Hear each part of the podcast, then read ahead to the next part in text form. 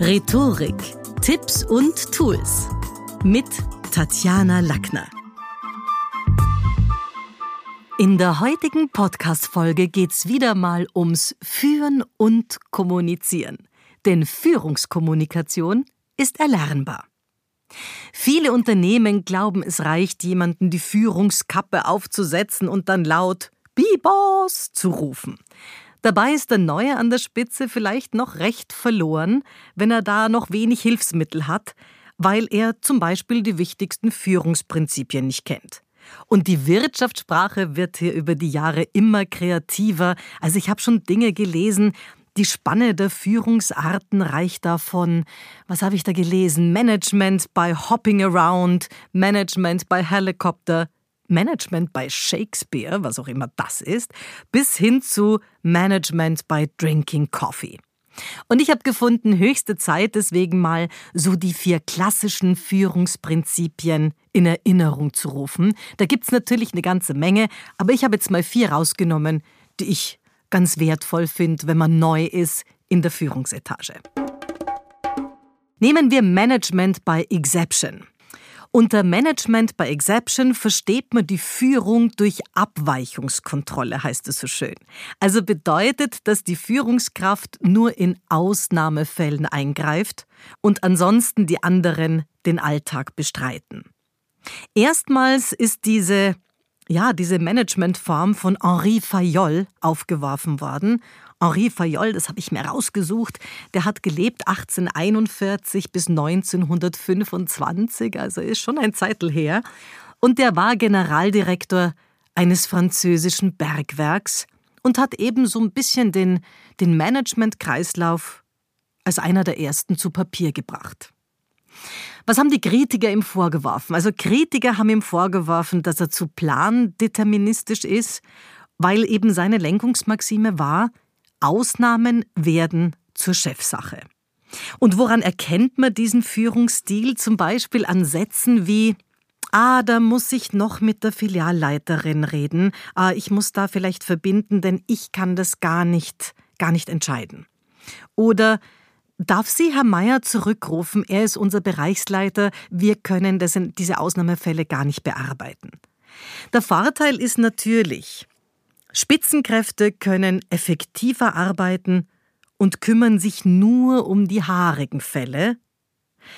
Und wahrscheinlich haben aber die Kritiker auch ein Stück recht, die beanstanden, dass diese, naja, wenn der Chef dann immer in schwierigen Situationen, in den Ausnahmesituationen eingreift, das kann dann schon ein Stück auch zur mangelnden Entwicklung der Kreativität oder auch der Eigeninitiative bei Mitarbeitern führen, wenn bei schwierigen Situationen oder Problemfällen dann eh immer der Chef übernimmt. Und da hat sich auch der Begriff der Fayolschen Brücke eingeführt. Unter der versteht man heute im Management die informelle Abkürzung im Organigramm. Also was weiß ich, wenn jetzt Meier untersteht Huber, Huber reportet an Müller und wenn Meier jetzt direkt zu Müller durchgeht, also diese Reporting Lines nicht einhält, dann macht man die Fayolsche Brücke, dann geht's quasi direkt durch.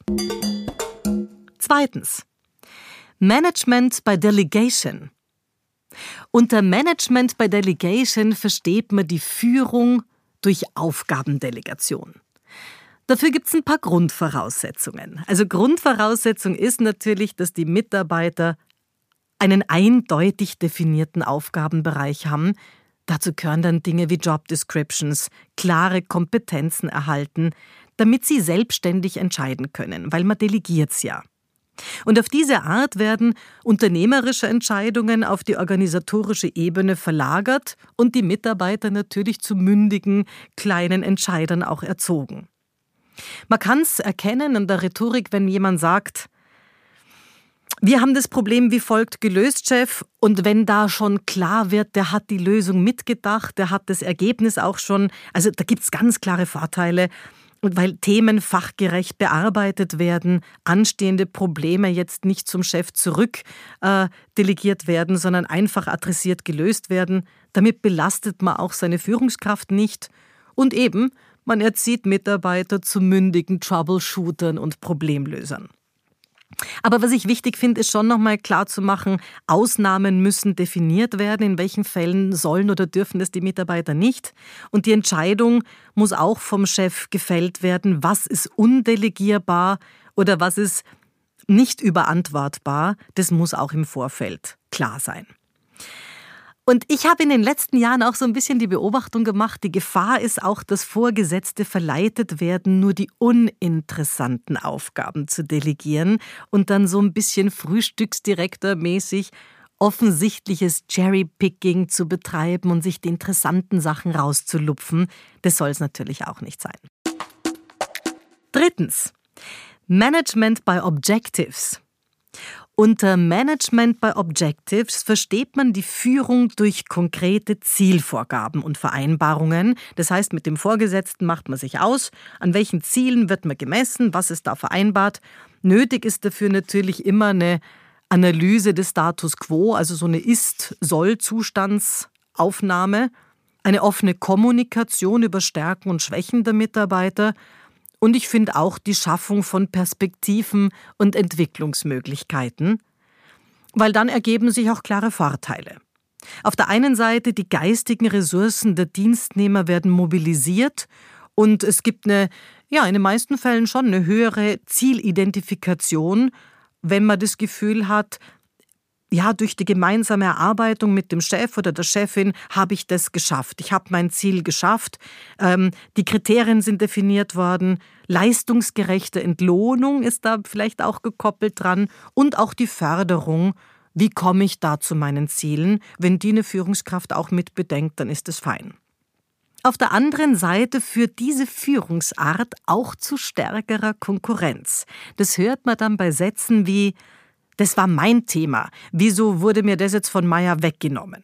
Der Nachteil ist also, diese Methode kann zeitaufwendiger sein, weil so eine Zielerfassung, wo stehen wir, was gibt's für Ziele, das kostet schon auch ein bisschen Zeit. Viertens. Management by Results. Unter Management by Results geht es jetzt nicht mehr um die Ziele, sondern wie der Name schon sagt, um die Ergebnisse. Also darunter versteht man, dass sich die Verantwortlichen der unterschiedlichen Funktionsbereiche verpflichten, festgelegte zum Beispiel Gewinne in bestimmten Mindesthöhen zu erzielen. Also es wird, jemand wird am Resultat gemessen. Der Vorteil ist natürlich, die Führungskraft hat einen klaren Indikator dafür, ob Ziele erreicht worden sind, ob die Mitarbeiter da gut performt haben. Der Nachteil, finde ich, ist manchmal die eindimensionale Beurteilung so einer Performance.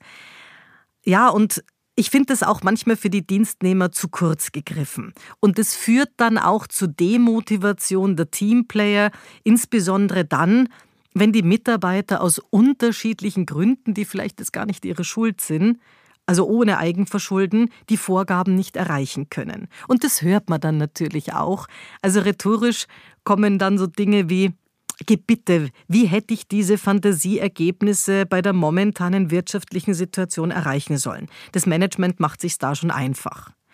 Oder auf der anderen Seite, dass Dienstnehmer dann bis zu gewissen Zeiten ihre Ergebnisse schon fertig haben und sagen, ich habe alle meine Resultate dieses Jahr schon im Oktober geschafft und dann natürlich fragen, bekomme ich heuer den Bonus? Alle meine Themen waren schon im Oktober abgearbeitet und sich dann die letzten Monate irgendwie ein schönes Leben machen. Also es hat auch für und wieder, muss man sagen. Das Fazit, die verschiedenen Führungsstile hört man oft schon heraus.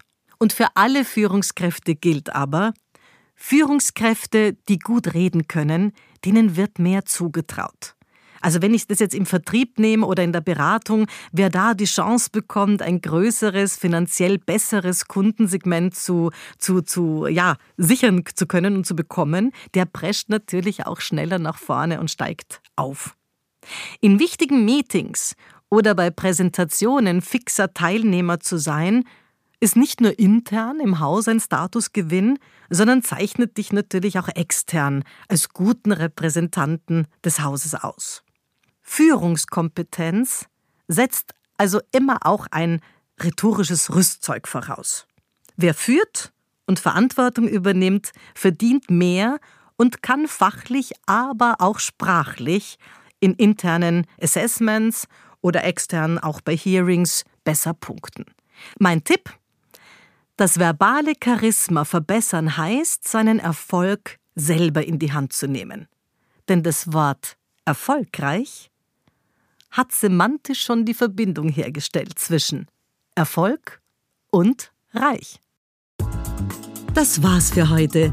Besuchen Sie mich doch in der Schule des Sprechens in Wien. Auf Facebook, LinkedIn, Instagram, YouTube und auf Clubhouse. Oder auf sprechen.com.